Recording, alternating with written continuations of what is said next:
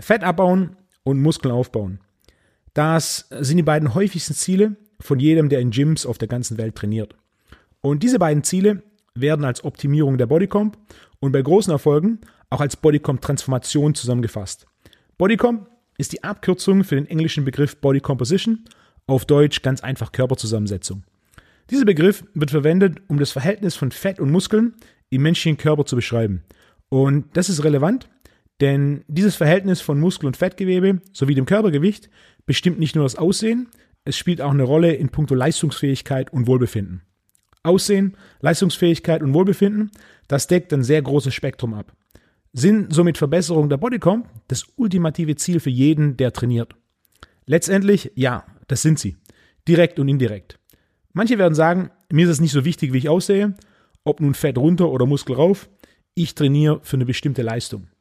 Man könnte sagen, dass es jemandem weitestgehend egal ist, wie er oder sie aussehen, wenn es das Ziel ist, einen Marathon zu laufen oder mit dem Rad eine bestimmte Strecke zu fahren. Das klingt logisch, so einfach ist es jedoch nicht. Bodycom-Verbesserungen spielen eine große Rolle bei der Ausdauerleistung. Denn in diesem Szenario geht es darum, das Verhältnis von Fett zu Muskel und zu Körpergewicht zu optimieren. Eines der besten Beispiele dafür ist Lance Armstrong, der zwischen Anfang der 90er Jahre, als er ein durchschnittlicher Profi-Radfahrer war, und Ende der 90er Jahre, als er wohl der größte Radfahrer aller Zeiten wurde, 9 Kilo abgenommen hat. Der Verlust von 9 Kilo in diesem Fall muss in diesem spezifischen Szenario als eine Verbesserung der Bodycomp angesehen werden, da er sich positiv auf das Kilowatt-Verhältnis auswirkt und dies verbessert. Und das Kilowatt-Verhältnis ist ein Schlüsselindikator für die absolute Leistungsfähigkeit der Ausdauer auf dem Rad. Je mehr Watt pro Kilo getreten werden, desto schneller ist man. Und desto wahrscheinlicher ist der Sieg. Das gleiche gilt auch für den Marathon und jede andere Ausdauerleistung. Somit spielt die Bodycom auch im Ausdauerbereich, unabhängig der Ästhetik, eine große Rolle. In einem anderen Szenario könnte eine andere Person sagen, dass es ihr egal ist, wie sie aussieht, da ihr Ziel ist, sich durch Sport wohlzufühlen und gesund zu sein. Jedoch auch in diesem Fall, die Bodycom ist ein wichtiger Faktor. Wenn wir davon sprechen, gesund zu sein, korreliert als erstes die Immunfunktion positiv mit der Muskelmasse. Je mehr Muskel wir haben, desto potenziell bessere unsere Immunfunktion. Zweitens sind Muskelmasse und Kraft auch die beiden wichtigsten Schlüsselindikatoren für das biologische Alter. Je länger man die Muskelmasse und Kraft verbessern und erhalten kann, desto jünger ist man. Muskelmasse und Kraft sind die besten Indikatoren für biologisches Alter, basierend auf einer Analyse der Studienlage der Tufts Universität in Boston. Ein weiterer Punkt ist das Gesamtkörperfett, Körperfettverteilung und Muskelmasse. Da dies mit dem Hormonaushalt korreliert, was unser Wohlbefinden und unsere Gesundheit reguliert. Höheres Körperfett in Kombination mit niedriger Muskelmasse wirkt sich negativ auf das Blutzuckermanagement, das Energielevel, die Schlafqualität, die Schilddrüsenfunktion und viele weitere Aspekte des Hormonhaushalts aus. Verbesserte Bodycomp ist daher ein wesentlicher Bestandteil von Leistung, Gesundheit und Wohlbefinden. Die Verbesserung der Bodycomp wirkt sich direkt und indirekt auf jedes körperliche Ziel aus, das man hat. Und natürlich, wie man aussieht, wenn das das primäre und sekundäre Ziel ist. Die nächste logische Frage ist, wie verbessert man die Bodycomp? Die beiden wichtigsten Säulen der Verbesserung und möglicherweise sogar der Transformation der Bodycomp sind Training und Ernährung. Und es gibt auch eine dritte grundlegende Säule, die den meisten mehr oder weniger bewusst ist, das Mindset. Neben diesen drei Schlüsselkomponenten gibt es noch viele weitere, die oft unterschätzt werden, wie zum Beispiel Schlafqualität und Stressmanagement. Diese letzten beiden müssen in vielen Fällen optimiert werden, um Verbesserungen der Bodycomp zu erzielen. In dieser und der nächsten Episode meines Podcasts konzentrieren wir uns auf die drei wichtigsten Säulen: Mindset, Ernährung und Training. Bei Training für Bodycom gilt als Faustregel, dass sich alle körperlichen Aktivitäten bis zu einem gewissen Grad positiv auf Bodycomp auswirken. Bewegung ist wichtig, Bewegung ist Leben, Bewegung ist unerlässlich für Gesundheit, Vitalität und Leistungsfähigkeit jeglicher Form. Wenn du eine bestimmte Art von Bewegung oder Sport bevorzugt, dann mach es. Wie bei jeder Form der Optimierung geht es auch hier um Fortschritt und Progression. Kein Fortschritt ist gleichbedeutend mit keinen Verbesserungen. Das ist eine logische Tatsache. Einfach zweimal pro Woche für 30 Minuten einen Lauf zu machen, bringt mittelfristig nicht viel Verbesserung. Was auch immer du für körperliche Aktivität machst, es muss progressiv sein, um das Beste rauszuholen. Trainieren, statt sich nur zu bewegen. wenn wir das Beispiel nehmen, zweimal pro Woche 30 Minuten lang zu laufen. Zu Beginn kann man einfach innerhalb dieser 30 Minuten jedes Mal eine längere Strecke laufen. Das ist der Fortschritt. Offensichtlich, nach ein paar Läufen kommt jedoch ein Plateau. Das heißt, man macht keinen weiteren Fortschritt. Und der Punkt, an dem man das Plateau erreicht hat, ist der, an dem man sein Programm ändern muss, um weiter Fortschritt zu machen. Ein neues Programm bedeutet neue Möglichkeiten für Fortschritt. Du kannst von einem 30 Minuten Lauf zu 10 Intervallen eine Minute Rennen und zwei Minuten Gehen wechseln. Mess die Gesamtdistanz, die du in dieser eine Minute zurücklegst, verbessere sie jedes Mal. Mach das, bis du wieder ein Plateau erreicht hast, dann ändere das Programm erneut. Vielleicht diesmal zu einem 45-minütigen Lauf und so weiter. Das ist, was als Periodisierung von Training bezeichnet wird. Du teilst dein Training in verschiedene Programme und Phasen auf. Mach jedes, solange du Fortschritt erzielst, dann wechsel zum nächsten. Was ich oben beschrieben habe, ist Laufen mit einer konstanten Belastung im Wechsel mit Intervalltraining. Ich nutze viel Intervalltraining, um die Bodycomp meiner Kunden zu verbessern. Einer der Hauptvorteile des Intervalltrainings ist, dass es relativ einfach zu messen ist. Lauf entweder eine bestimmte Strecke und verbessere die Zeit oder lauf eine bestimmte Zeit und verbessere die Strecke. Das sind die beiden wichtigsten Optionen, um die Leistung und die Arbeit einer Intervalleinheit zu messen.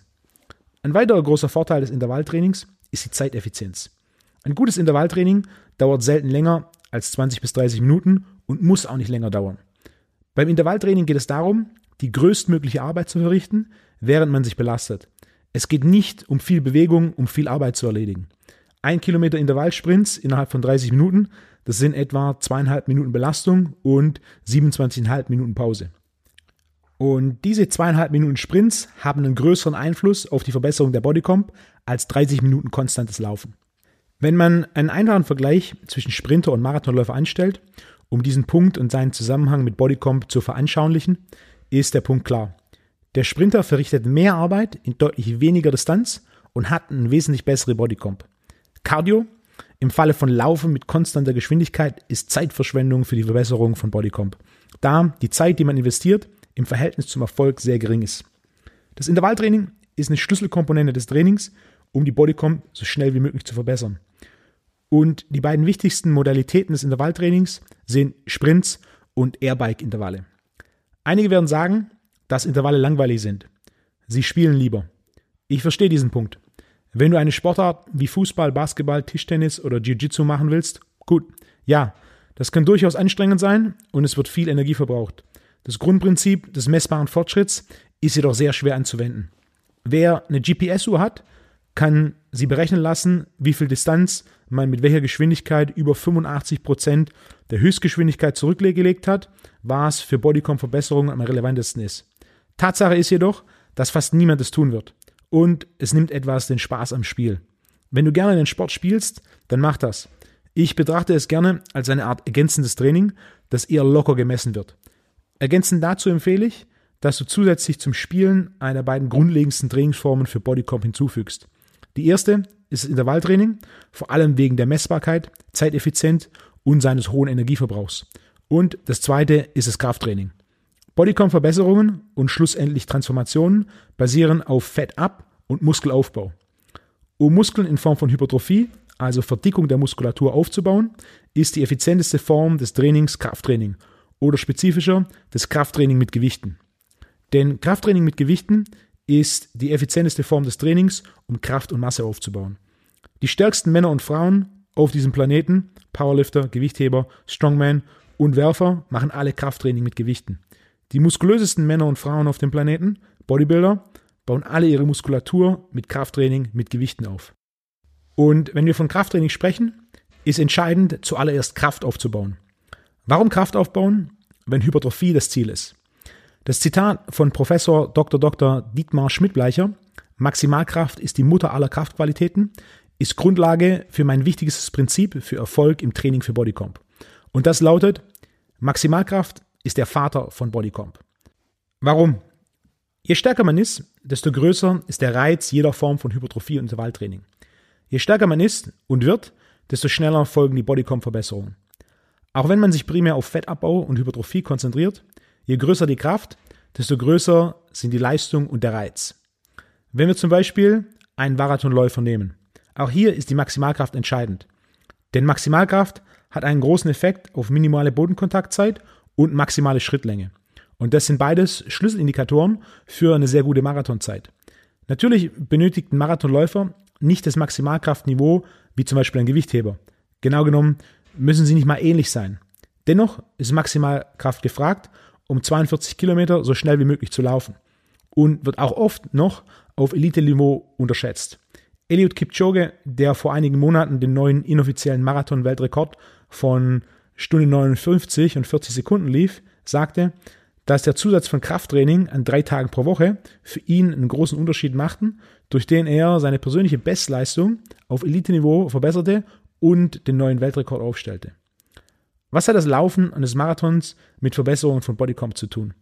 Mein Punkt ist definitiv nicht, dass Marathontraining ideal ist, um die Bodycomp zu verbessern.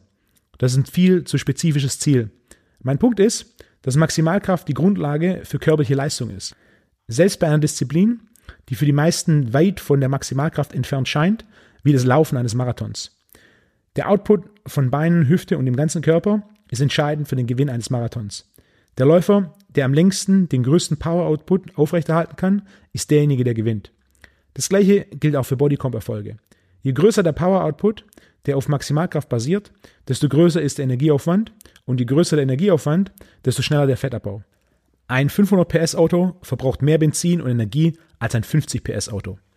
Das ist ein Grund, warum Maximalkraft der Vater von Bodycomp-Erfolgen aus einer Fettabbauperspektive ist. Und ich benutze den Begriff Vater statt Mutter, da eine Mutter in 100% der Fälle benötigt wird. Der Embryo kann sich nicht außerhalb der Gebärmutter einer Mutter entwickeln. Doch ein Vater ist technisch gesehen nicht so notwendig, denn das Sperma allein erledigt die Arbeit.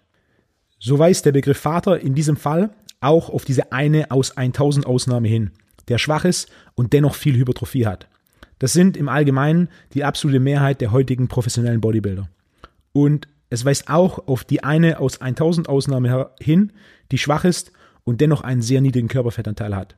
Jeder, der schon eine Weile in Fitnessstudio ist, kennt mindestens ein solches Beispiel unterdurchschnittliches Training, unterdurchschnittliche Ernährung und dennoch eine sehr gute Bodycomp. Ausnahmen sind noch genau das, Ausnahmen. Sie sind nicht die Regel. Ihr Ansatz führt seltenst zu reproduzierbaren Ergebnissen. Für die absolute Mehrheit wird eine gute Basis an Maximalkraft den Fettabbau im Training basierend auf einem höheren Energieaufwand beschleunigen. Und durch größere mechanische Spannung und mehr Mikrorisse der Muskulatur wird ebenfalls mehr Hypertrophie stimuliert.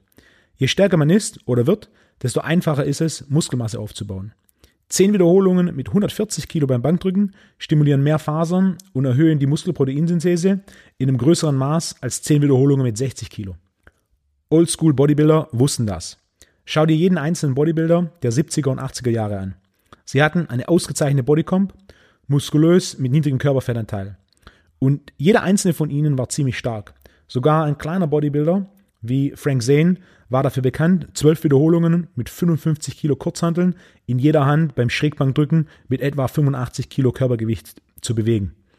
Und um 55 Kilo Kurzhanteln beim Schrägbankdrücken für zwölf Wiederholungen zu drücken, muss man zuerst 55 Kilo Kurzhanteln für eine Wiederholung drücken. Maximalkraft ist somit die Basis. Wer höhere Gewichte für höhere Wiederholungen bewegen will, der muss diese Gewichte erst für niedrige Wiederholungen bewegen. Das ist einfache Physik und die Basis für schnelle und zuverlässige Hypertrophie. Maximalkraft ist der Vater von Bodycomp. Bedeutet das, dass wir direkt mit Maximalkrafttraining beginnen? Nicht unbedingt. Maximalkraft zu steigern ist eine Frage des Fortschritts und nicht einer bestimmten Wiederholungszahl. Alle Sportwissenschaftsbücher geben dir einen bestimmten Wiederholungsbereich für bestimmte Ziele vor. Das ist jedoch der Blick auf die Welt durch den Strohhalm. Die Realität ist eine andere. Ein Anfänger kann auch stärker werden und damit Maximalkraft aufbauen, indem er zwei Sätze a 15 Wiederholungen macht. Das ist eine Tatsache. Das bedeutet, dass für einen Anfänger, der 15 Wiederholungen macht, das Training und die Verbesserung der Maximalkraft ist. Somit Maximalkrafttraining. Was auch Tatsache ist, ist, dass je fortgeschrittener jemand wird, desto niedriger muss die durchschnittliche Anzahl der Wiederholungen sein, um weiterhin Fortschritt bei der Steigerung der Maximalkraft zu machen. Elite Powerlifter und Gewichtheber werden nicht stärker, indem sie drei Sätze A10 Wiederholungen machen. Was jedoch nicht so entscheidend ist, da über 99% der Trainierenden keine Elite Powerlifter und Gewichtheber sind. Entscheidend ist, dass der Fortschritt bei den Gewichten direkt proportional zum Maximalkraftzuwachs ist. Für Bodycom bedeutet es grundsätzlich, dass wir uns auf einer glockenförmigen Kurve auf Intensität und Volumen entwickeln. Wir beginnen mit höheren Wiederholungen, abhängig von der aktuellen Kraft und der Auswahl der Übungen. Und dann gehen wir zu niedrigen Wiederholungen über, um die Maximalkraft weiter zu steigern. Und dann geht die Progression wieder in Richtung höhere Wiederholungen für größeren Muskelschäden und mehr Stoffwechselreiz und somit mehr Hypertrophie und mehr Fettabbau. Wie lange dauert es, bis diese glockenförmige Kurve durchlaufen wird? Wie lang ist ein Seil? Es hängt von so vielen Faktoren ab und muss individuell basierend auf dem aktuellen Status der Maximalkraft, Hypertrophie und muskulären Balance bestimmt werden. Und diese glockenförmige Kurve gilt genau genommen für die Entwicklung in jeder Form von Training und Sport. Zum Beispiel im Fußball. Wenn man anfängt, spielt man einfach stundenlang am Tag. Mit dem Ziel, die grundlegenden Fähigkeiten zu entwickeln und die einzelnen Aspekte des Spiels zu verstehen. Dann bewegt man sich auf der glockenförmigen Kurve nach oben und einzelne Komponenten des Spiels, das Passen, das Schießen, das Handling des Balls, werden spezifischer und isolierter trainiert. Und wenn Sie Ihren technischen Höhepunkt erreicht haben und möglicherweise man schließlich als Profi spielt, geht es wieder die Kurve hinunter, um das Verständnis und die Verfeinerung der grundlegenden Aspekte des Spiels zu vertiefen. Und das gleiche gilt für die Entwicklung eines Spitzensportlers in jeder einzelnen Sportart da draußen. Zusammenfassend lässt sich sagen, dass wir für Fettabbau und Hypertrophie in einer progressiven Weise trainieren müssen, um ein progressives Energiedefizit sowie progressive Steigerung von Kraft und Trainingsvolumen zu erreichen. Die wichtigsten Formen des Trainings, die ich bevorzuge, sind Intervalle, wegen ihrer Messbarkeit, Zeiteffizienz und ihres hohen Energieverbrauchs. Und die zweite Form des Trainings ist das Krafttraining. Zum einen, da Maximalkraft als Grundlage für den Fortschritt im Training der Bodycomp entscheidend ist und zum anderen, um mechanische Schäden zu verursachen, um so Muskelproteinsynthese und Hypertrophie zu steigern. Das Ganze setzt den entscheidenden Reiz zur Verbesserung der Bodycomp. Und dann ermöglicht die Ernährung Verbesserung der Bodycomp. Und das Mindset hält den Motor am Laufen.